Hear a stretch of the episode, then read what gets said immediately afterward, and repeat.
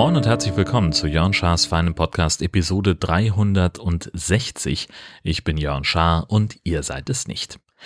Ich befinde mich in der Sommerpause und wie versprochen gibt es ähm, in der Sommerpause zumindest diese kleine Spezialepisode zum Thema Golfen. Das geht zurück auf Fragen, die äh, Oboman Christian in der Folge oder zur Folge 354 gestellt hat. So ein paar davon hatte ich ähm, dann in der 355 grundlegend beantwortet und heute soll es jetzt auch nochmal super ausführlich sein. Ich habe mir also ein paar Gedanken gemacht. So, ich habe es schon mehrfach erzählt, ich bin ordentliches Mitglied im Golfclub Husumer Bucht, da zahle ich also einen Monatsbeitrag und habe deswegen unbegrenztes Spielrecht, kann also so oft ich möchte auf dem Golfplatz, kann so oft ich möchte spielen. Das kann aber auch jeder andere. Also auf jedem Golfplatz kann jeder grundsätzlich erstmal spielen. Wer keine Ahnung von Golf hat, der darf die Übungsanlagen benutzen. Das ist in der Regel kostenlos. In, in vielen Clubs gibt es kostenlose Leihschläger, manchmal muss man dafür eine Gebühr bezahlen ähm, und dann geht man halt äh, auf die Driving Range oder auf die anderen Übungsanlagen, die es gibt, das Puttinggrün oder äh, zum Pitchen oder Chippen. Das sind äh, verschiedene Arten des kurzen Spiels und kann da also so ein bisschen rumklickern ähm, und kann Abschläge üben oder oder oder. Irgend, also wenn man dann das ernsthaft betreiben möchte, dann sucht man sich idealerweise, ich habe das damals nicht gemacht, aber ich hätte es machen sollen, man sucht sich einen Trainer, einen Golfpro, die sind in der Regel an Golfclubs angegliedert, mal sind sie da ähm, Mieter ähm, und äh, bieten ihre Dienstleistung an, mal sind sie da fest angestellt, das ist ganz unterschiedlich von Verein zu Verein. Und der erklärt einem dann, wie Golf spielen geht worauf man achten muss, also wie, wie der Schwung überhaupt funktioniert, was für verschiedene Schlagarten es gibt. Ähm, und der erklärt einem das wirklich von der Pike auf. Hätte ich auch mal machen sollen, dann würde ich jetzt besser Golf spielen. So. Und dann äh, macht man mit dem einen Platzreifekurs das heißt, man lernt erstmal die Grundlagen des Spiels, dann geht man irgendwann auf den Platz, äh, lernt die Golfregeln kennen, äh, muss dann auch zeigen, dass man, äh, dass man sich da regelkonform bewegen kann, dass man auch ähm, eine bestimmte Leistung spielen kann. Äh, häufig gibt es noch einen theoretischen Test zu den Regeln und dann bekommt man die sogenannte Platzreife, die es einem ermöglicht, ähm, auch auf den Platz zu gehen. Und dann kann man eben beispielsweise irgendwo Mitglied werden. Bei uns gibt es so eine ähm, Schnuppermitgliedschaft, äh, wo das Golftraining bis zur Platzreife enthalten ist und wo auch irgendwie Greenfee-Ersparnisse möglich sind und so weiter. Ähm, und wenn man irgendwo Mitglied ist, also einen Golf-Mitgliedsausweis hat, auf dem das Handicap eingetragen ist, dann darf man gegen Greenfee, also gegen Gebühr, auch auf anderen Plätzen spielen zahlt dort abhängig vom Club äh, einen bestimmten Betrag. Das sind ja, also das teuerste Greenfee, das ich mal bezahlt habe, waren, glaube ich, 80 Euro für eine Runde. Meistens bewegt sich das so um die 60. Ich möchte einmal kurz über die verschiedenen Spielformen sprechen. Also man kann, ich als Clubmitglied, ich muss halt eine Startzeit buchen, da komme ich gleich noch zu, wie das alles funktioniert. Und dann kann ich mich also entscheiden, möchte ich 9 Loch spielen oder 18 Loch. Golfplatz hat normalerweise 18 Bahnen, 18 Loch. Dann geht man sozusagen über die volle Distanz. Man kann sich aber immer auch entscheiden, bei uns zumindest, ob man nur die Hälfte spielen möchte. Üblicherweise hat man dann sozusagen freies Spiel. Das heißt, man äh, hat vielleicht noch ein paar Leute mit dabei oder man geht alleine los. Das mache ich meistens. Ähm, und kann dann einfach ohne einfach so rumklickern und, und einfach spielen, kann sich selber entscheiden, äh, zähle ich jetzt, zähle ich, wie streng zähle ich, äh, nehme ich vielleicht auch mal einen Ball auf, den ich nicht aufnehmen dürfte, ähm, oder kicke ich den meine etwas bessere Position. Oder, das ist das, was ich meistens mache, zähle ich wirklich auch nach Turnierregeln, also tue ich so, als würde ich ein Turnier spielen, ähm, um eben ähm, ja auch das so ein bisschen einzuüben oder beizubehalten, weil letztlich man spielt beim Golfen immer gegen sich selbst. Und wenn man auf der freien Privatrunde schon anfängt, in Anführungszeichen zu bescheißen, ähm, dann bescheißt man sich halt auch selber. So, also es bringt mir nichts, wenn ich meine Schläge zähle und ich schreibe mir dann irgendwie zwei, drei Schläge zu wenig auf, äh, damit es mir besser geht, dann weiß ich ja trotzdem, ich habe eigentlich geschummelt und das bringt es einem nichts. Dann gibt es die Möglichkeit, eine Privatrunde anzumelden. Das heißt also, wenn einer der Mitspielenden mindestens Handicap 36 hat, dann ist er berechtigt, vorgabewirksam ähm, die Punkte des anderen Mitspielers zu zählen. Heißt also, ähm, wenn ich mit einem mit, mit jemandem auf die Runde gehe, der Handicap 10 spielt meinetwegen, dann darf der meine Punkte zählen. Und wenn der dann zu dem Schluss kommt und mit seiner Unterschrift bestätigt, dass ich eine bestimmte Punktzahl erreicht habe, dann kann sich diese Runde auch auf mein Handicap auswirken. Zum Handicap komme ich gleich noch. Dann gibt's Turniere, die mal vorgabewirksam sind, mal nicht.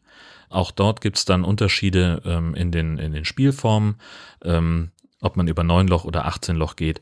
Äh, dann gibt's auch verschiedene Arten, wie man spielen kann, verschiedene Zählweisen.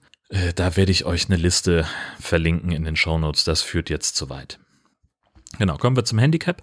Ähm, das Handicap sorgt dafür, dass Golfspieler unterschiedlicher Niveaus äh, miteinander vergleichbar sind. Das heißt, so ein Golfplatz, der hat eine bestimmte äh, Vorgabe, ähm, also die, die Spielvorgabe eines Platzes ist äh, Paar 72. Paar ist die Abkürzung für Professional Average Result. Also jemand mit Handicap 0 spielt diesen Platz im Idealfall mit 72 Schlägen. Und jetzt kann man natürlich jemand, der schon 30 Jahre spielt und vielleicht wirklich Handicap 0 hat, der ist natürlich viel besser davor als jemand, der auf meinem Niveau spielt. Ich spiele zwar auch schon lange, aber halt nicht so gut, ähm, weil ich nicht so viel und so sinnvoll trainiert habe. Äh, oder vielleicht hat auch jemand gerade angefangen, so der startet mit Handicap 54. Handicap 54 bedeutet, dass der an jedem Loch drei Schläge mehr brauchen darf als jemand mit Handicap 0, um trotzdem auf die gleichen Punkte zu kommen. Jede Spielbahn, jedes Loch ist, äh, ist unterschiedlich lang. Und von der Länge hängt entscheidend ab, wie viel Schläge Paar man braucht. So, das heißt also ein sehr kurzes Loch. Das kürzeste, was wir in Husum haben, ist 111 Meter lang. Das ist ein sogenanntes Paar 3. Das heißt, man soll abschlagen, dann ist man im Idealfall mit dem ersten Schlag auf dem Grün und dann hat man noch zwei Putts und bekommt dafür dann seine Punkte. Also das heißt, spielt man Paar, dann bekommt man zwei Punkte. Spielt man ein Birdie, also eins unter Paar, bekommt man drei Punkte. Ein Igel, zwei unter Paar wären vier. Und dann sind wir eben schon beim, ne, beim, beim Paar drei Loch. Also wenn jetzt an diesem kurzen Loch es mir wirklich gelingt, ein, ähm, ein, ein Hole in One zu spielen, dann sind, bin ich zwei unter Paar, bekomme also vier Punkte. Wenn ich Handicap 0 habe. Jetzt ist es ja aber so, mit Handicap 54 darf ich drei Schläge mehr brauchen als der Profi. Das heißt, an dem Loch dürfte ich sechs Schläge brauchen, um auch noch auf meine zwei Punkte zu bekommen. Schaffe ich also tatsächlich ein Hole in One, ja, das ist jetzt ein doofes Beispiel, äh, dann bin ich ja fünf unter meinem persönlichen Paar, wenn wir es mal so nennen wollen. Ähm, und dann so gut kann man gar nicht zählen. Das größte, was man bekommen kann, sind fünf Punkte, ein sogenannter Albatros, drei unter Paar. Das heißt also, wenn ich auf einem Paar fünf aus irgendeinem Grund als, als Anfänger mit Handicap 54 auf einem langen Loch mit Paar fünf, wenn ich da mit fünf Schlägen wirklich im, äh, ins Loch spiele, dann bin ich drei unter Paar, bekomme fünf Punkte davon. Das ist natürlich ähm, ganz großartig. Auch das, diese Auflistung, die ähm, schreibe ich nochmal in die Shownotes mit einem Link äh, zu golf, golfpost.de, wo das nochmal sehr genau aufgeschlüsselt wird. In meiner Golftasche sind verschiedene Golfschläger drin. Zum Beispiel der Putter, der sieht so ein bisschen aus wie der Schläger, den man beim Minigolf hat. Der ist zum Einlochen des Balls auf dem Grün. Dann gibt es ähm, ein Sandwedge, und ein Pitching Wedge. Das sind Schläger, die eine sehr stark geneigte Schlagfläche haben. Sand Wedge ist ideal für den Schlag aus dem Bunker oder für sehr kurze Distanzen äh, von wenigen Metern bis zum Loch. Und das Pitching Wedge ist so, naja, für Annäherungsschläge, wenn man so ein paar Meter vom Loch weg ist, also unter 60 Meter vom Loch, äh, dann nimmt man dann das Pitching Wedge. Und dann äh, sind, gibt es ein paar sogenannte Eisen, äh, 9 bis 5. Die Zahlen ähm, sagen etwas aus über die Länge des Schlägerschaftes und über den Neigungswinkel des Schlägerkopfes. Ähm, die sind idealerweise für die sogenannten Transportschläge. Also wenn ich auf dem Fairway liege, hin zum Grün, dann äh, nehme ich die. Dann gibt es noch äh, die sogenannten Hölzer. Die haben ein bisschen größeren Kopf, der hohl ist. Damit kann man abschlagen und kommt ein bisschen weiter. Ähm, die kann man auch auf dem Fairway benutzen. Ist ein bisschen schwierig zu spielen, finde ich. Ähm, wenn man weit vom Loch weg ist, dann ist das aber für manche Leute eine Lösung. Und dann eben den Driver, das sind die mit dem richtig großen Kopf. Damit schlage ich zum Beispiel etwa 200 Meter weit. Und auch da gibt es dann ähm, eine Einschränkung. Man darf nämlich maximal 14 Schläger in der Tasche haben. Die Tasche selbst hat äh, die Funktion, alles erstmal zu transportieren, was man so dabei hat. Ähm, da sind meine Bälle drin, da sind Tees drin, das sind solche kleinen Holzstifte, äh, die ich auf dem Abschlag benutzen darf, um da den Ball draufzulegen. Ähm, da ist meine Pitchgabel drin, ähm, wo ich, womit ich also Schäden am Grün ausbessern kann. Ähm, da ist ein Handtuch mit dran, äh, da habe ich immer eine Flasche Wasser dabei, vielleicht ein Schirm gegen Regen oder Sonne.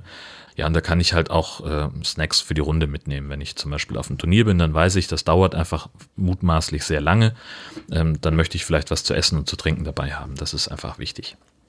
Ähm, dann kommt es auf die richtige Kleidung an. Golf ist ja so ein höflicher, fairer Gentleman-Sport. Das heißt, man kleidet sich so ein bisschen äh, ziemlich. Also Jeans sind beispielsweise verpönt. Normale Pullis, Hoodies, T-Shirts sind äh, nicht gern gesehen. Ähm, was man gut haben kann, sind äh, Stoffhosen, ähm, entweder lang oder zumindest übers Knie und äh, Poloshirts. Irgendwas mit Kragen. Man kann unter das Poloshirt beispielsweise auch einen Rollkragenpulli anziehen, wenn es ein bisschen kalt ist. Und natürlich sind Regenklamotten erlaubt, wenn das Wetter schlecht ist. Ähm, für Damen ähm, gilt das analog. Man soll also auch nicht zu knapp bekleidet sein, auch wenn es vielleicht heiß ist oder das bequemer sein mag. Ähm, das äh, wird nicht gerne gesehen was nehme ich mit auf die, auf die Golfrunde. Also ich komme im Club an, dann äh, stelle ich mein Auto ab, habe also ähm, bei uns in der Caddy-Halle so so ein Schließfach, einen Schrank, wo meine Sachen drin stehen.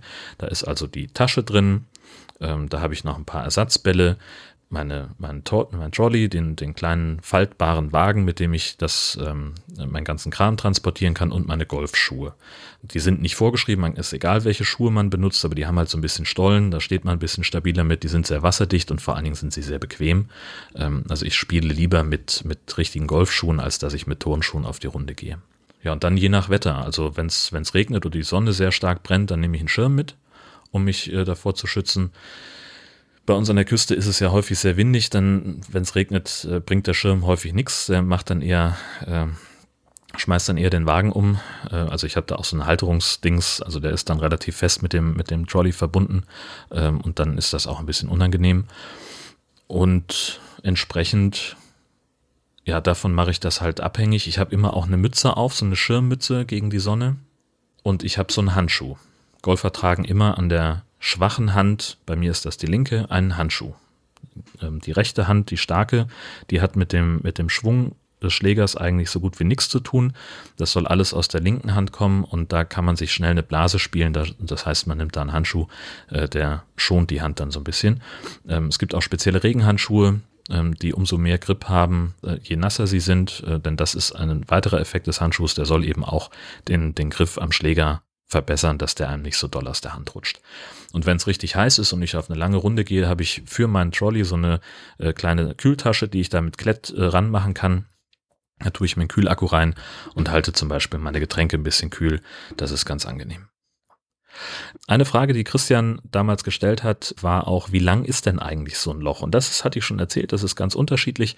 Bei uns in Husum ist das kürzeste vom Herrenabschlag 111 Meter lang, und das längste 518. Bei den Damen bewegt sich das also zwischen 98 und 450 Metern ähm, und die gesamte Platzlänge für Herren ist 5970 Meter, für Damen 5279. So, nun komme ich also im Club an. Das geht damit los, dass ich äh, eine Startzeit habe. Entweder habe ich eine gebucht für ein freies Spiel oder ich habe, äh, nehme an einem Turnier teil, dann bekomme ich eine Startzeit zugewiesen.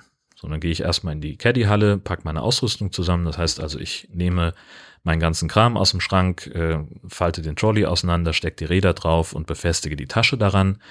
Ähm, das hören wir auch im Hintergrund gerade, wie ich das mache. Dann ziehe ich meine Golfschuhe an, äh, deponiere die anderen Schuhe im, im Schrank und äh, dann mache ich es meistens so, dass ich meine Taschen leer mache. Also ich möchte eigentlich nur die unbedingt notwendigen Sachen in der äh, mit mir rumtragen äh, und mein Portemonnaie, mein Handy, äh, mein Autoschlüssel und sowas. Das liegt alles in so einer kleinen Tasche, die auch mit am Trolley dran ist. Und dann geht man normalerweise zu den Übungsanlagen, um sich ein bisschen einzuspielen.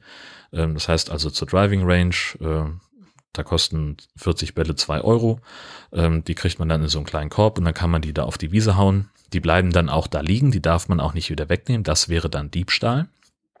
Ähm, und so kann man sich schon mal so ein bisschen ja einschwingen, kann so ein bisschen in Fahrt kommen ähm, und, und die Bewegungsabläufe nochmal so ein bisschen für sich trainieren. Ich finde das immer wahnsinnig wichtig. Also wenn ich ohne mich einzuschlagen anfange zu spielen, dann geht's meistens schief. Das ist blöd. Ähm, und was ich dann viel zu selten mache, man kann dann ja auch noch äh, Patten üben oder äh, die kurzen Schläge äh, üben, also pitchen und chippen. Ähm, so ich, ja, sollte man wahrscheinlich machen, müsste ich häufiger tun, damit ich das mal lerne sozusagen, äh, mache ich aber überwiegend nicht. Ähm, und dann geht man zum Abschlag, die sogenannte T-Box. Ähm, wie gesagt, wir ähm, heutzutage buchen wir uns eine Startzeit über eine App. Ähm, bei uns im Club ist das Campo, ähm, wo ich also aus einem Kalender auswählen kann, an dem Tag möchte ich spielen und die Uhrzeit möchte ich spielen und dann kann ich vielleicht auch noch äh, sagen, ich möchte mir noch ein, eine, eine, eine Karre dazu buchen, so einen Elektrowagen, damit ich eben nicht laufen muss, weil ich vielleicht an dem Tag schlecht zu Fuß bin oder weil ich bisschen schneller unterwegs sein möchte, damit ich schneller mit der Runde durch bin oder oder oder. Was man aber an vielen Plätzen noch findet, ist an T1 eine sogenannte Ballspirale. Da gibt es ein Foto zu ähm, in der Kapitelmarke und auch in den Show Notes. Ähm, das ist so ein Metallpfosten, der im Boden verankert ist und da oben drauf ist so eine Vorrichtung, wo man seinen Golfball reintun kann. Und der läuft dann auf so einer Spirale ganz nach unten durch und so hat man früher Startzeiten gebucht, in Anführungszeichen. Das heißt, man kommt also zum Abschlag, man sieht, okay, hier ist gerade jemand, äh, der äh, gerade dabei ist, äh, sich vorzubereiten und loszulegen. Ähm, die sind vielleicht zu viert. Das heißt, die brauchen einen Moment, bis die überhaupt erstmal alle abgeschlagen haben und bis sie dann weit genug vorgespielt haben, ähm, dass ich jetzt weitermachen kann. Also lege ich mal schon mal meinen Ball in diese Spirale rein äh, und dann kann ich nochmal zur Toilette gehen oder weiß ich nicht, einen kurzen Schnack halten oder nochmal Patten üben oder sonst was, mir also ein bisschen die Zeit vertreiben und jeder, der nach mir kommt, sieht dann, aha, da liegt schon ein Ball drin, da ist also schon mal jemand da. Wenn ich jetzt ein, äh, ein Turnier spiele, dann ähm, sollte ich zehn Minuten vor meiner Startzeit am Abschlag sein, um meine Mitspieler zu treffen. Und dann tauschen wir unsere Scorekarten aus. Also es gibt so, eine Karte, da sind die Löcher drauf eingezeichnet und da sind dann verschiedene Spalten, in denen man eintragen kann, wie viele Schläge der Spieler gebraucht hat und wie viele Schläge der jeweilige Zähler ge ge gebraucht hat. Und ähm, oben auf der Scorekarte steht mein Name und unten rechts auf der Scorekarte äh, steht der des Zählers. Und dann tauscht man eben die Scorekarten aus, dass der Zähler meine Scorekarte hat und ich die der Person, für die ich zähle. Bisschen kompliziert. Und da stellt man sich dann auch schon mal vor, wenn man sich noch nicht kennt äh, und man äh, zeigt sich auch schon mal den Ball, mit dem man spielen möchte. Ähm, das hängt damit zusammen, es gibt eine Regel, dass man den Ball, mit dem man an diesem Loch abgeschlagen hat, auch bis zum Ende durchspielen soll, es sei denn, der Ball geht verloren. Jetzt kann es ja immer mal sein, dass der Ball irgendwo in ein Gebüsch fliegt, dass man irgendwie suchen muss und damit dann nicht geschummelt wird, sollen die anderen wissen, mit was für einem Ball ich spiele. Das heißt, da steht dann der Ball drauf, vielleicht hast du eine Markierung aufgebracht, aber immer steht der, der Markenname auf dem Ball, was weiß ich, Callaway oder Titleist oder Crane oder weiß der Geier was und häufig auch noch eine Zahl. Ähm, die Zahl sagt eigentlich gar nichts aus, außer dass sie halt das unterscheidbar macht. Ne? Wenn also zwei Leute Callaway spielen, dann hat der eine vielleicht einen Ball mit der Nummer drei und der andere mit der Nummer fünf und dann weiß man, aha, der Klaus hat den Callaway 5 und die Bärbel hat Callaway 3. So kann man dann ähm, beim Suchen den Ball besser identifizieren, denn das ist ja auch noch so ein Punkt, aber na, da komme ich gleich noch zu. So. Was sehe ich am Abschlag noch? Also erstmal ähm, steht da immer so ein Schild. Auf diesem Schild ist eine schematische Darstellung dieses Lochs drauf. Auch dazu gibt es ein Foto in den Show Notes, wo man das erkennen kann. Da ist also markiert, wo ist der Herrenabschlag, wo ist der Damenabschlag, dann ist häufig so eine Linie eingezeichnet, ähm, mit einer typischen Landezone so um 200 Meter, dass man ungefähr weiß, wo man da ist. Da sind äh, Hindernisse eingezeichnet, wie zum Beispiel Bunker, Bäume, Wassergräben oder überhaupt Wasserhindernisse und das Grün. Sodass man sich also schon mal orientieren kann, was erwartet mich auf diesem Loch oder auf dieser Bahn.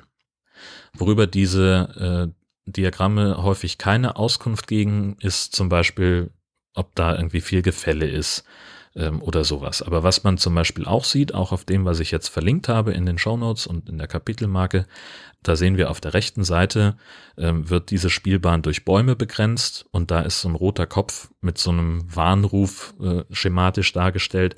Das heißt also, dass rechts von unserer Bahn eine andere Spielbahn ist. Das heißt, wenn man jetzt den Ball verzieht, der fliegt nach rechts rüber, dann soll man auf jeden Fall warnen, weil da vielleicht andere Spieler sein könnten. Auf diesem Diagramm sind eben äh, auch, äh, sind, sind auch Hindernisse äh, markiert und eingezeichnet, das hatte ich gerade schon gesagt. Und äh, im Zweifelsfall eben auch Begrenzungen der Spielbahn. Also es gibt auch im Golf sowas wie Aus. Das werde ich nachher noch äh, detailliert erklären. Ähm, auch das ist dort eingezeichnet. Ja, und dann geht's los, dann gehen wir zum Abschlag. Ich gehe ja üblicherweise alleine los, weil ich auch meistens sehr früh losgehe, morgens vor der Arbeit gerne mal, ähm, bevor der Betrieb so richtig losgeht. Aber gehen wir mal davon aus, dass ich mit mehreren unterwegs bin. Wir sind vielleicht zu dritt. Zwei Männer, eine Frau, sagen wir mal. Es wird immer als erstes vom Herrenabschlag abgeschlagen. Das ist ähm, äh, zumindest bei uns in Husum auch so, dass das sehr schlau ist, weil die Abschläge relativ nah beieinander liegen. Es gibt auch Plätze, ähm, wo die Damenabschläge viel weiter vorne sind als die der Herren ähm, und da gibt's dann auch immer eine Möglichkeit, also man muss dann nicht mit der ganzen Gruppe zum Herrenabschlag latschen und dann alle Mann zum Frauenabschlag, sondern es gibt dann da nochmal äh, Möglichkeiten, wie man sich so hinstellen kann, dass man nicht gefährdet wird. Und am Abschlag geht es immer so, ähm, dass derjenige mit dem niedrigsten Handicap als erster Abschlag. Der hat die Ehre. Und die, diese Ehre, die kann man sich dann auch erkämpfen, komme ich aber auch gleich noch zu. Ja, wie verhalten wir uns da? Also ähm, an diesem Abschlag, der, der Abschlag ist markiert mit zwei Schildern. Auch dazu gibt es ein Foto ähm, in den Show Notes und in der Kapitelmarke.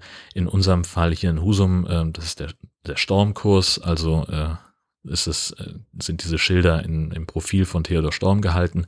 Und die bilden also eine Linie und von dieser Linie zwei Meter nach hinten äh, als ja, gedank, gedachte Grenze, äh, das ist die sogenannte T-Box. In diesem Bereich darf ich abschlagen. Wo ich mich dazu hinstelle, bleibt mir überlassen.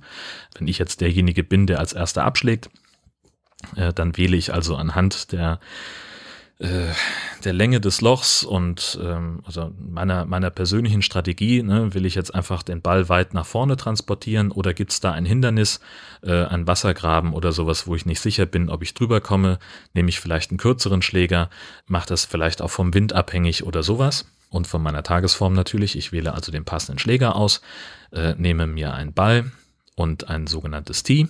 Da gibt es verschiedene Arten, wenn ich den Driver benutze, dann muss man den Ball höher aufziehen. Ähm, das heißt, das ist dann entsprechend länger.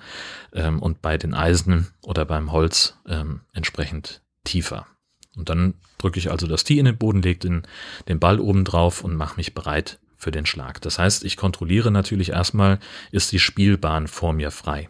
Sind meine Mitspieler an einer Position, wo sie nicht gefährdet sind? Das heißt, ne, die sollten also höchstens mit mir auf einer Höhe stehen, nicht vor mir. Könnte ja sein, dass ich den Ball so doof treffe, dass der irgendwie in deren Richtung fliegt. Das ist also, ähm, das birgt ja ein Verletzungsrisiko. Natürlich kontrolliere ich auch, ob irgendwo Greenkeeper in der Nähe sind. Und ähm, ich darf erwarten, dass meine Mitspieler leise sind, dass die also nicht anfangen, sich Witze zu erzählen ähm, oder sich zu unterhalten, ähm, sondern ich darf dann auch um Ruhe bitten, damit ich mich gut konzentrieren kann. Genau, das ist so eine Etikette-Regel. Ja, Golf ist ein höflicher Sport. Ähm, da gibt es dann Regeln. Also ich habe also meine, meine Schlägerwahl getroffen, ich habe den Ball äh, hingelegt und habe mich also fokussiert darauf, was ich jetzt machen muss, wie die, die, die Schwungbewegung ist. Die gilt als eine der kompliziertesten im Sport. Ähm, das heißt, ich stehe schulterbreit, dann hole ich aus mit durchgestrecktem linkem Arm und abgewinkelten Handgelenken, drehe die Hüfte auch so ein bisschen ein und im Abschwung bleibt der linke Arm gestreckt, dann kommen irgendwann die Handgelenke mit und ähm, ich gehe in eine Hüftrotation. Bevor ich den Ball treffe, sind meine Hände schon über dem Ball. Dann treffe ich den Ball, nehme die Hüfte wieder mit rum, drehe mich und ziehe den Schläger nach oben hin über die linke Schulter ähm, weg. Und im Idealfall fliegt der Ball dann sehr schön in einem hohen Bogen geradeaus. Im Idealfall. Das machen dann alle Spieler hintereinander. Ähm, und dann geht man eben ähm, gemeinsam zu den Bällen und spielt weiter. Dabei geht es immer, ähm, das Stichwort ist immer zügiges Spiel. Das heißt, wir wollen da auch nicht groß rumtrödeln, ähm, haben uns so ein bisschen zu sputen. Also wenn ich äh, neun Löcher buche, äh, dann habe ich ungefähr anderthalb Stunden Zeit, bis ich damit fertig sein soll. Bei der ähm, 18-Loch-Runde sind es drei Stunden. Es gibt noch eine Sonderregel, die nicht offiziell ist nennt sich Dame geschlagen. Also wenn ich jetzt meinen Ball so doof treffe, dass der gerade mal eben bis zum Damenabschlag äh, hoppelt, dann äh, werde ich, dann bin ich also gehalten, meinen Mitspielern nach der Runde im Clubhaus einen auszugeben. Das gilt es also zu vermeiden. So, jetzt haben wir also alle abgeschlagen und dann äh, und unsere Schläger wieder in der Tasche verstaut und dann gehen wir zusammen zu dem Ball, der die kürzeste Distanz zurückgelegt hat. Und dann darf man also den Ball identifizieren. Wenn ich abgeschlagen habe, dann gucken alle so ein bisschen mit, wo fliegt der Ball eigentlich hin, damit man ungefähr weiß, wo der, wo der landet. Tatsächlich gibt es Wetterlagen, äh, wo das ein bisschen schwierig ist, den Ball im Auge zu behalten. Deswegen ist es auch wichtig, dass man auch auf die anderen, äh, auf die Bälle der anderen achtet. So, und dann, wie gesagt, geht man eben zum ersten Ball hin. Der, äh, meistens weiß man dann auch, wessen Ball das ist. Trotzdem kann derjenige nochmal gucken, ist das wirklich meiner? Also man darf den Ball identifizieren, man darf ihn dafür aber nicht anfassen. Man muss also gucken, ist er das wirklich? Und wenn das gar nicht geht, dann kann man äh, die Stelle markieren, wo der Ball liegt, beispielsweise indem man ein Tee in den Boden steckt, um ihn aufzuheben. Man darf ihn dann aber nicht reinigen oder dergleichen. Man muss also wirklich nur kurz gucken, ist das meiner, wieder hinlegen und dann soll man ihn so spielen, wie er liegt. Das heißt, ob der jetzt, keine Ahnung, in einer kleinen Pfütze liegt oder vor dir äh, hat irgendwie jemand ein Stück von der Grasnarbe rausgehauen und da liegt der Ball nun drin. Äh, er liegt in einem Grasbüschel, in einem Busch oder oder oder. Bist du gehalten, den Ball so zu spielen, wie er liegt. Das ist nicht immer möglich. Weil, keine Ahnung, der Ball vielleicht so eng an einem Baumstamm liegt oder in einer Astgabel steckt, dass das nicht geht. Da gibt es dann Regeln. Ähm, also wenn das nicht geht, dann soll man tun, was fair ist, um ihn spielen zu können. Und da gibt es dann verschiedene Regeln. Zum Beispiel kann man den Ball jederzeit für unspielbar erklären. Ähm, das heißt, keine Ahnung, der liegt irgendwo. Ähm, also ich müsste mich jetzt mit dem kompletten Körper in einen Busch Brennnesseln stellen, damit ich den Ball spielen kann. Dann darf ich sagen, dieser Ball ist nicht spielbar, darf ihn dann um äh, eine Schlägerlänge äh, versetzen und zwar nicht näher zur Fahne und bekomme dafür aber einen Strafschlag. Unter den meisten Umständen. Es gibt auch ein paar Bedingungen, wo das nicht der Fall ist. Ähm, fallen mir jetzt aber gerade nicht ein. Ähm, dafür darf man den längsten Schläger benutzen, den man in der Tasche hat. Das ist üblicherweise der Driver. Dafür zieht man aber den, äh, das, also der hat so, ein, so, ein, so eine Schutzhülle um den, so, ein, so ein, wie so eine Tasche, wo der Kopf, äh, Schlägerkopf mit geschützt wird. Die zieht man raus, damit man also wirklich nur den Schläger nimmt, damit da keiner schummelt. Ähm, und dann äh, darf man den Ball entsprechend versetzen. Ich habe eben schon von den verschiedenen Hindernissen gesprochen, die es auf dem Golfplatz so gibt. Das äh, bekannteste ist wahrscheinlich der Bunker. Das ist eine Sandkuhle, wo der Ball reinfallen äh, kann. Ähm, es gibt auch verschiedene Wasserhindernisse, Teiche, Gräben. Ähm, oder auch Hügel oder Senken im Boden ganz unterschiedlich und äh, auch da gilt, so spielen, wie er liegt. Wenn der Ball im Bunker ist, dann kann man ihn in der Regel da rausspielen. Äh, aus dem Wasserhindernis geht das in der Regel nicht. Es gibt äh, Gelegenheiten, also ein Hindernis, also ein, ein Wasserhindernis ist immer markiert, in der Regel mit roten oder gelben Pfosten, ähm, die die Grenze dieses Hindernisses markieren. Und manchmal ist ein Bereich als Wasserhindernis markiert, wo gar kein Wasser ist. Dann darf man da reingehen und darf von da spielen. Man darf dann, ähm, das gilt auch für den Bunker, den Schläger nicht aufsetzen, man darf keinen Probeschwung machen, ähm, sondern man muss den Ball wirklich mit dem ersten Schlag dann erwischen. Technisch gesehen darf man das im Prinzip auch, wenn der Ball wirklich in, im Wasser liegt. Das ist aber Quatsch, weil man den in der Regel da nicht rausbekommt. Deswegen macht man das nicht. Wenn man den Ball im Wasserhindernis findet und ihn nicht spielen kann, dann darf man ihn rausfischen. So mit dem eigenen Schläger. Es gibt dafür auch spezielle Ballangeln, die sind aber nicht überall gern gesehen. Also man soll auch nicht auf die Suche nach Bällen im Wasser gehen. So, das ist, man darf seinen eigenen rausfischen, wenn man weiß, dass es der eigene Ball ist. Ähm, und dann darf man mit Strafschlag den Ball von hinter dem Wasserhindernis spielen, also auch wieder nicht näher zur Fahne. Ähm, und wenn der Ball im Wasserhindernis verloren geht, dann muss man halt einen neuen Ball nehmen, sich einen Strafschlag aufschreiben und den hinter dem Wasserhindernis fallen lassen aus Kniehöhe und von da weiter spielen. Ähm, dann gibt es noch äh, Boden in Ausbesserung. Ähm, das ist überall da, wo die Greenkeeper gerade irgendwas zu tun haben, ähm, wo sie vielleicht neu angesät haben oder sonst irgendeine Art von Baustelle gibt. Das wird mit blauen Pfählen markiert. Ähm, von diesem Boden darf man gar nicht spielen. Ähm, da gibt es eine straffreie Erleichterung. Das heißt, man darf da hingehen, den Boden, den Ball aufnehmen ähm, und weglegen außerhalb dieses Bereiches ähm, auch wieder eine Schlägerlänge und dann darf man ähm, straffrei damit weiterspielen. Ähm, was man auch machen darf, ist diese Pfosten, diese Markierungspfosten versetzen. Also wenn jetzt mein Ball ähm, an einem, an so einer Markierung von einem Hindernis liegen bleibt, dann darf ich diesen diesen Pfosten rausnehmen aus dem Boden, die sind relativ locker drin und darf den Ball spielen und danach tue ich den Pfosten wieder rein. Das ist erlaubt. Genauso wie ich auch lose, hinderlich, lose hinderliche Naturstoffe äh, entfernen darf. Also wenn nach einem Sturm ein Ast von einem Baum runtergefallen ist und mein Ball kommt nun dummerweise in diesem Ast zu liegen oder unter diesem Ast, der fällt da rein. Und dann darf ich diesen Ast wegnehmen, zur Seite legen und darf den Ball trotzdem weiterspielen. Was ich nicht bewegen darf, sind Auspfosten. Also, ne, ich hatte es eben schon gesagt, die Spielbahn wird, äh, manche Spielbahnen sind seitlich durch äh, weiße Pfähle markiert. Diese Pfähle, äh, die Linie zwischen diesen Pfählen ist das aus. Wenn ich äh, über diese Linie hinweg spiele, dann ist der Ball verloren und weg. Ich darf den dann auch nicht wiederholen. Wenn der jetzt nur ein paar Zentimeter im Aus liegt, dann macht man das natürlich, aber häufig sind dahinter Grundstücksgrenzen, wo man einfach nichts zu suchen hat. Und deswegen geht man da auch gar nicht erst hin. So, und neben all diesen äh, Hindernissen und dem Aus und so weiter finden wir noch eine weitere Markierung, die uns tatsächlich auch mal hilft. Nämlich es gibt auch Entfernungsangaben. Das sind graue Pfosten mit weißen Ringen. Ein Ring steht dabei für 100 Meter Entfernung bis zum Anfang des Grüns, zwei Ringe für 150 und drei Ringe für 200 Meter. Das ist so eine ganz grobe Orientierung. In der Regel stimmt das nicht hundertprozentig überein. Also inzwischen sind äh, so Golfuhren mit GPS-Unterstützung ähm, ganz ganz äh, en vogue.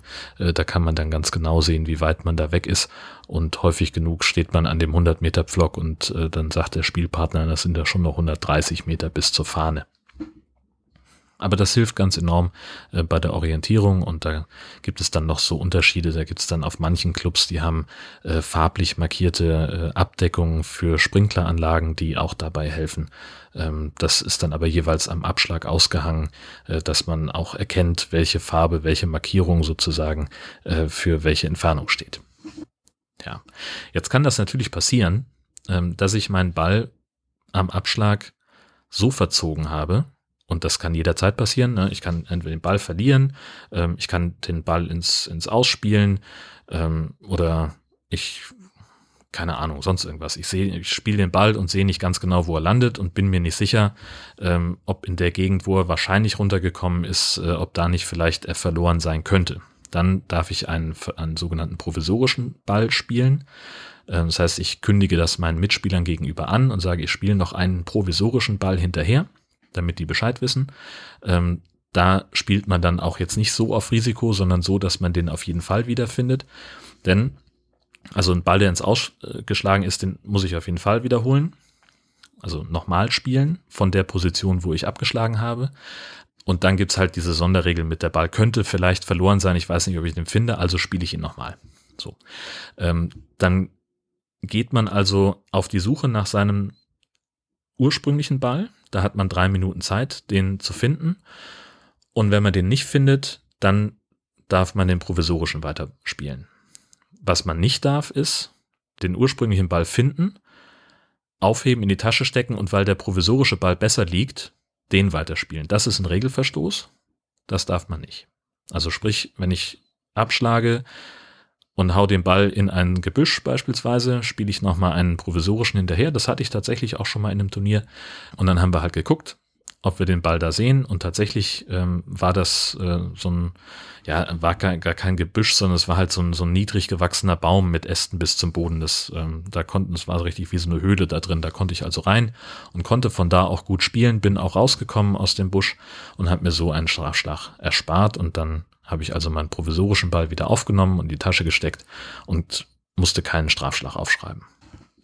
Ja, und dann gibt's natürlich noch die, ähm, die äh, Regel, äh, wenn ich ähm, abschlage und ich habe das Gefühl, dass der Ball Richtung einer anderen Spielbahn äh, fliegt und da könnte jemand sein, ich bin mir nicht sicher, ob ich jemanden gefährde, dann rufe ich also ganz laut vor, ähm, nach Leibeskräften langgezogen, meistens rufen die anderen dann gleich mit, damit man eben die anderen warnt, die gehen dann in Deckung, und schützen den Kopf, weil so ein Golfball mit 46 Gramm in meinem Fall locker auf 130 Stundenkilometer beschleunigt wird und auch nach 200 Metern tut das noch ganz schön weh. Ähm, also die Spitze meiner Flughöhe sind vermessene 60 Meter also das ist halt einfach, auch wenn da keine besonders große kinetische Energie mehr drinsteckt von aus dem Schlag, dann ist es immerhin noch die Energie aus dem Absturz aus 60 Metern Höhe, äh, die der dabei hat. Also da möchte man einfach nicht von getroffen werden. Deswegen ist es ganz wichtig, dass man frühzeitig und lautstark warnt und das gilt eben an jeder Stelle. Wenn ein Ball so sehr verzieht, dass der auf der Nachbarspielbahn zu landen kommt, dann darf ich den von dort aus weiterspielen. Da muss ich dann besonders aufpassen, weil da ja wahrscheinlich dann mir Leute entgegenkommen, die da gerade unterwegs sind. Das heißt, da ist also besondere Vorsicht geboten. Ähm, da verständigt man sich dann in der Regel mit Handzeichen und dann beeilt man sich natürlich auch, dass man zügig da wegkommt. Und irgendwann haben wir es dann geschafft, am Grün anzukommen. Das Grün wird in der Regel dann nochmal von einem Bunker oder zweien verteidigt, ähm, die genau so liegen, dass man da äh, sehr leicht reinspielen kann. Ähm, oder auch mal ein Teich oder es gibt da ganz, ganz äh, fantastische Designs, also auch schon auf Inselgrüns gespielt, die also wirklich äh, nur durch einen Steg mit dem, ähm, mit dem Ufer verbunden sind und ansonsten um das Grün herum ist nur Wasser. Das ist also wirklich sehr, sehr herausfordernd. Ja, das ist eben eine, eine Fläche, unterschiedlich groß, äh, kommt auch auf den Club an und mit einem sehr dichten Rasen, sehr, sehr kurz gemäht, so ein bisschen wie Teppich fühlt sich das tatsächlich an. Und dann gibt's verschiedene Positionen, an denen die Fahne stecken kann. Das verändern die Greenkeeper nach Gusto. Da gibt's vielleicht auch, gibt's wahrscheinlich auch irgendwie einen Plan, wann welche Fahnenposition gesteckt wird, damit einfach ein bisschen Abwechslung reinkommt. Mal ist die Fahne sehr weit vorne auf dem Grün gesteckt, mal sehr weit hinten oder mal in der Mitte. So gibt es dann eben immer ein bisschen Veränderung. Die Fahne steckt in einem, in einer Halterung im Loch. Da ist wie so ein kleiner Plastikbecher unten mit so einem, äh, ja, wo man die Fahne reinstecken kann. Ähm, und die markiert eben die Stelle, wo das Loch ist, dient auch so ein bisschen als Orientierung. Und dann ist es so, äh, wenn man äh, aufs Grün kommt, ne, also wir, wir spielen ja immer so, derjenige, der die kürzeste Distanz gespielt hat, der ist als nächster dran. Und so arbeiten wir uns nach vorne. Auf dem Grün äh, liegen wir dann irgendwann alle mit unseren Bällen und dann geht's also darum, äh, wer ist denn am weitesten von der Fahne weg, der darf dann als erster. Und solange noch jemand von außerhalb auf das Grün spielt, darf die Fahne auch drin bleiben. Wenn alle auf dem Grün sind, muss sie raus. Und da gibt's dann die Möglichkeit, dass jemand hingeht, um die Fahne zu bedienen. Wenn die also vielleicht hinter einer Bodenwelle so ungünstig ist, dass man das Loch nicht sehen kann von der Stelle, wo man äh, lospattet, ähm, dann geht man also hin, äh, nimmt die Fahne schon mal aus dem Loch, hält sie aber noch, also hebt die Fahne schon mal hoch, hält sie aber noch im Loch drin, damit der Spieler so ein bisschen eine Orientierung hat und sobald der Ball in Bewegung ist, nimmt man sie weg und äh, legt sie zur Seite, so dass niemand dagegen patten kann. Ähm, wenn man die Fahne berührt, äh, dann ist das ein Fehler. So, jetzt zur Corona-Zeit war es dann so, dass wir uns darauf geeinigt haben, dass die Fahne immer drin bleibt. Ähm, und das hat sich tatsächlich als, als letzte Maßnahme so ein bisschen gehalten. Die Leute haben sich nämlich ziemlich dran gewöhnt, dass die Fahne im Loch steht. Ähm, denn wenn man gegen die Fahne spielt, äh, dann hält die den Ball im Zweifelsfall auch ein bisschen auf. Ähm, also das ist manchmal auch ganz praktisch. Viele im Club sagen auch schon, sie können ohne Fahne im Loch schon gar nicht mehr einlochen. Das ist ganz spannend. Und jetzt, wie gesagt, wir sind alle auf dem Grün. Auch da gilt Etikette. Wir sind also leise und wir treten nicht in die Puttlinie unseres Mitspielers. Das heißt also, die, die verbind, also die gedachte Linie zwischen dem Ball und dem Loch, da setzt man nicht den Fuß drauf. Das ist aus Etikettegründen, aus Höflichkeit und weil je nachdem, wie, wie der Untergrund beschaffen ist, könnte man da ja auch eine Bodenwelle reinmachen. Ähm, deswegen darf man das nicht. Ähm, was man machen darf, sind Blätter oder Äste oder sowas entfernen, die in der, in der Puttlinie liegen. Und dann guckt man sich natürlich auch nochmal so ein bisschen um, äh, wo ist mein Ball eigentlich gelandet. Äh, wenn der Boden sehr nass ist und der, der Ball aus dem, mit einem hohen Bogen auf dem Grün angekommen ist, dann hinterlässt er vielleicht so eine sogenannte Pitchmarke. Also sprich, der, der Ball äh, hinterlässt wirklich eine Delle im Grün.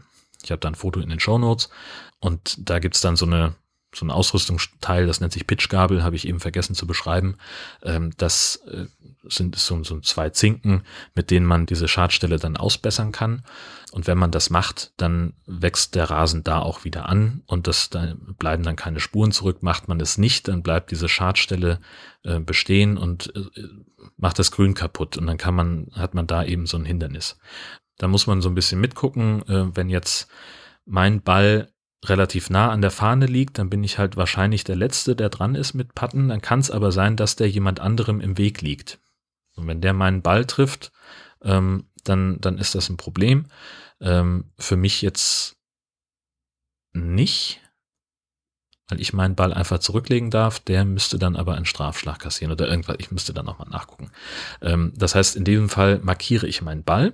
Das heißt, ich habe so eine, wie so eine kleine Münze, ähm, die ich an die, die ich hinter meinen Ball lege, von der Fahne aus gesehen, ähm, die ich auch so ein bisschen den Boden drücke und dann kann ich meinen Ball wegnehmen, damit der nicht im Weg ist. Und wenn ich dann dran bin, lege ich den wieder so hin, wie er vorher gelegen hat, nehme die Münze weg, stecke die in die Tasche ähm, und dann habe ich das ähm, erledigt. Ja, und dann fängt man an, und puttet. Dazu gehört, dass man sich äh, vorher so ein bisschen seine Puttlinie anguckt. Ähm, wie ist denn der Boden beschaffen? Ist da eine Bodenwelle? Ähm, also, äh, oder ist da irgendwie wie so ein kleiner Knick? Ne? Also, wenn ich jetzt, man, man kennt das ja, ne? also ist ja was anderes, ob ich einen, einen, Ball über eine Tischplatte rolle, die komplett gerade ist, äh, oder ob da noch irgendwie, keine Ahnung, der, die Tischplatte ist aus mehreren Bohlen zusammengezimmert, der, die Kugel fängt an äh, zu hoppeln oder sowas. Das, ähm, dann nennt das das Grün lesen. Das heißt, ich mache mir also Gedanken, äh, wie verläuft denn meine Puttlinie? Muss ich vielleicht eine, eine Bodenwelle nach oben spielen? Heißt, ich brauche ein bisschen mehr Kraft. Oder ist absehbar, dass der Ball, so wie ich ihn spiele, ähm, dass der durch die Bodenwelle vielleicht irgendwo in irgendeine Richtung abgelenkt wird. Dann muss ich das ausgleichen beim Zielen.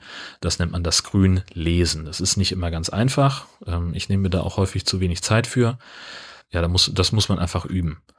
Und dann fängt man an einzulochen. Ähm, das heißt, man stellt sich hin, pattet den Ball so lange, bis er äh, eingelocht ist und dann ist dieses Loch beendet. Auch hier sind wir wieder beim zügigen Spiel. Wir haben dann alle schon unsere Trolleys so abgestellt, dass die relativ nah am Durchgang zum nächsten Abschlag sind. Wir gehen dann zügig äh, dahin, machen also Platz für die Leute, die hinter uns spielen. Ähm, und auf dem Weg zum nächsten Abschlag zählen wir dann die Schläge, die wir gebraucht haben. Also einmal jeder für sich, damit man seine eigene, sein eigenes Ergebnis weiß, aber halt auch für denjenigen, für den man zählt. Ja, ich bin der Spieler und der Zähler für jemand anderen. Ähm, und das heißt, ich werde dann halt meinem, meiner Mitspielerin sagen, äh, für dich habe ich eine 5 aufgeschrieben, also fünf Schläge, und sie wird das dann bestätigen oder verneinen. So, und dann gibt's eben Leute, das hatte ich auch schon mal, die immer konsequent äh, die Zahl nach unten korrigieren, ähm, ob das nun stimmt oder nicht. Ähm, ich bin jemand, ich korrigiere eher nach oben. Ähm, und da, man muss dann auch nochmal überlegen, so, wo habe ich eigentlich jetzt überall hingespielt? Ähm, der erste Schlag ging geradeaus, der zweite gegen den Baum und ist dann abgeprallt, der dritte hat im Bunker gelegen, mit dem vierten war ich auf dem Grün und dann habe ich noch zwei Schläge gebraucht, um einzulochen, also waren es sechs. So, und wenn dann mein Mitspieler sagt, ich habe mir eine fünf für dich aufgeschrieben, dann werde ich natürlich auch sagen, nein, es waren sechs Schläge. Die Punkte zählt man dann noch nicht, das passiert erst am Ende. In einem Turnier übernimmt das auch die Spielleitung. Ähm, wir müssen nur darauf achten, dass wir sehr gut leserlich ähm, die gespielten Schläge auf die Scorekarte eintragen. Und wenn wir ähm, die Spielweise nach Stableford benutzen, das ist eigentlich die üblichste äh, Zählweise, das ist das, was ich eben gesagt habe, Paar bringt zwei Punkte und so weiter, dann ist es so, dass man spätestens bei zwei über Paar oder noch schlechter keine Punkte mehr bekommt. Das heißt, da muss man dann nicht weiterspielen. Da kriegt, macht man dann einen Strich auf die Scorekarte und dann muss man das Loch auch nicht beenden. Also wenn ich so schlecht spiele, dass ich irgendwann schon zwei über Paar bin, also über meinem persönlichen Paar, ähm, sprich, ne, Handicap 54, ich bin auf dem Paar 5, ähm, darf acht Schläge brauchen, um noch einen Punkt zu bekommen oder um meine zwei Punkte zu bekommen. Und wenn ich dann zwei da drüber bin, wenn ich also zehn Schläge gebraucht habe oder noch mehr, dann kriege ich keine Punkte mehr, dann kann ich auch meinen Ball aufheben und das Loch für beendet erklären für mich. Ähm, das kann ich jederzeit machen. Ich kann jederzeit sagen, das wird heute nichts mehr. Also wenn ich schon, äh, ne, ich habe irgendwie 500 Meter zu spielen und bin schon nach 300 Metern bei Schlag 8, ist es unwahrscheinlich, dass ich noch in die Punkte komme. Also kann ich dann sagen, ich streiche das Loch, heb meinen Ball auf und ähm, so beschleunige ich dann das äh, der Gruppe, weil die dann nicht noch mehr auf mich warten müssen. Ja, und so geht das dann die ganze Zeit durch, bis wir alle 18 Loch oder alle 9 Loch geschafft haben. Ähm, danach bedankt man sich ausführlich, ähm, nachdem alle eingelocht haben am 18. Loch, schüttelt sich die Hand oder gibt sich irgendwie so ein Fistbump.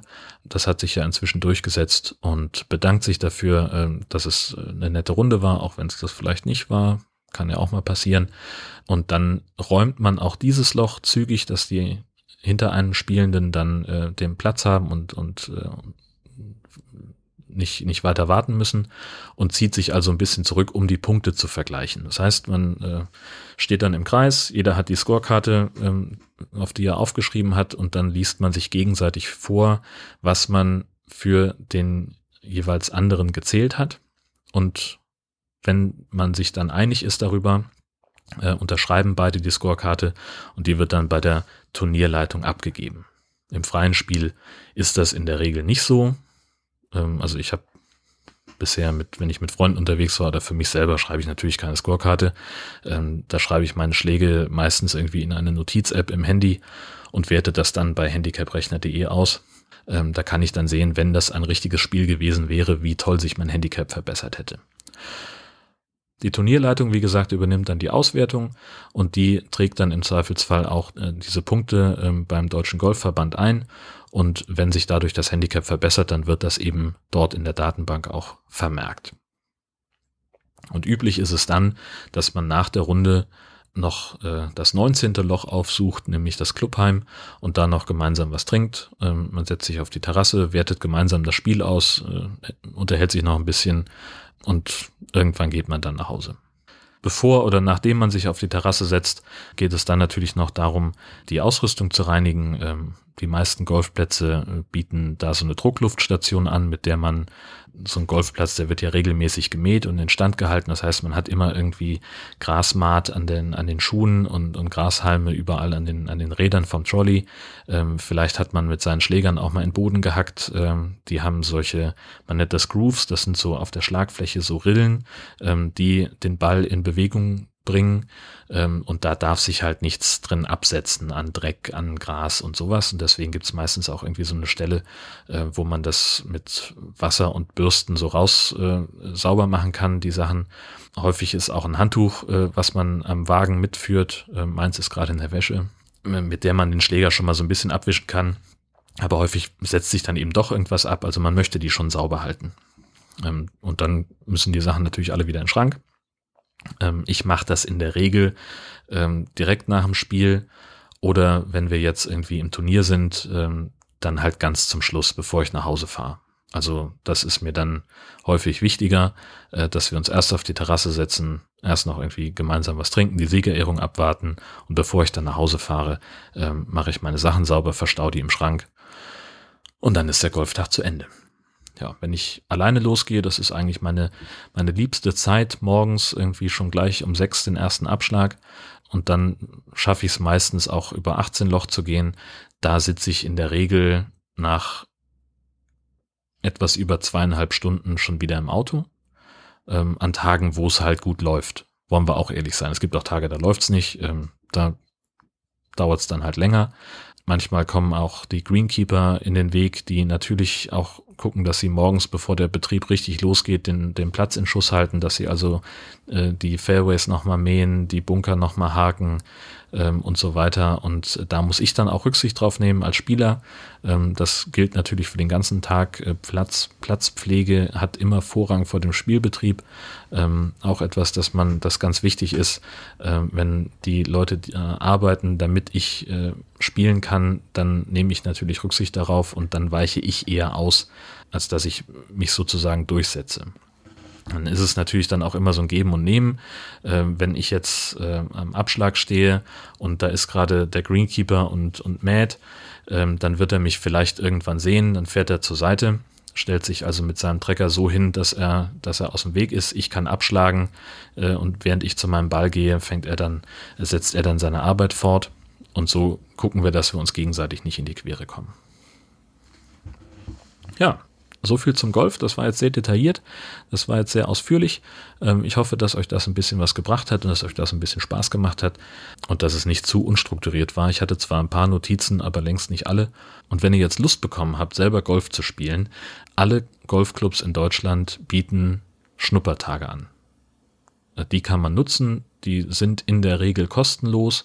Da ist dann äh, meistens ein, ein Trainer dabei, ein Profi ähm, und häufig auch erfahrene Golfspieler, ähm, die auch Lust haben, äh, das Golfspiel zu erklären, die einfach ein paar Sachen zeigen. Da kann man dann schon mal einen Schläger in die Hand nehmen, kann das schon mal ausprobieren, wie geht das eigentlich. Häufig läuft man dann auch nochmal über den Platz und orientiert sich ein bisschen, wie das da läuft. Ähm, und es gibt auch immer die Möglichkeit, äh, die Übungsanlagen zu benutzen. Ähm, das kann man mit dem Sekretariat besprechen. Die wissen ganz genau, wie das läuft und erklären das auch gerne, stellen auch dann Leihschläger in der Regel zur Verfügung. Und was man auch immer machen kann, wenn einen das Golfvirus dann gepackt hat, einfach im Club mal eine Probestunde buchen beim Trainer. Die sind unterschiedlich teuer. Das hängt auch stark vom Club ab. Ähm, ich zahle für eine komplette Stunde, also 60 Minuten, 60 Euro. Ähm, und das bringt aber auch richtig was. Also das hilft tatsächlich nicht nur, wenn man Anfänger ist, sondern ähm, auch mir altem Hasen. Äh, ich habe immer irgendwie mal was, wo ich sage, Mensch, das läuft aus irgendeinem Grund gerade nicht mehr.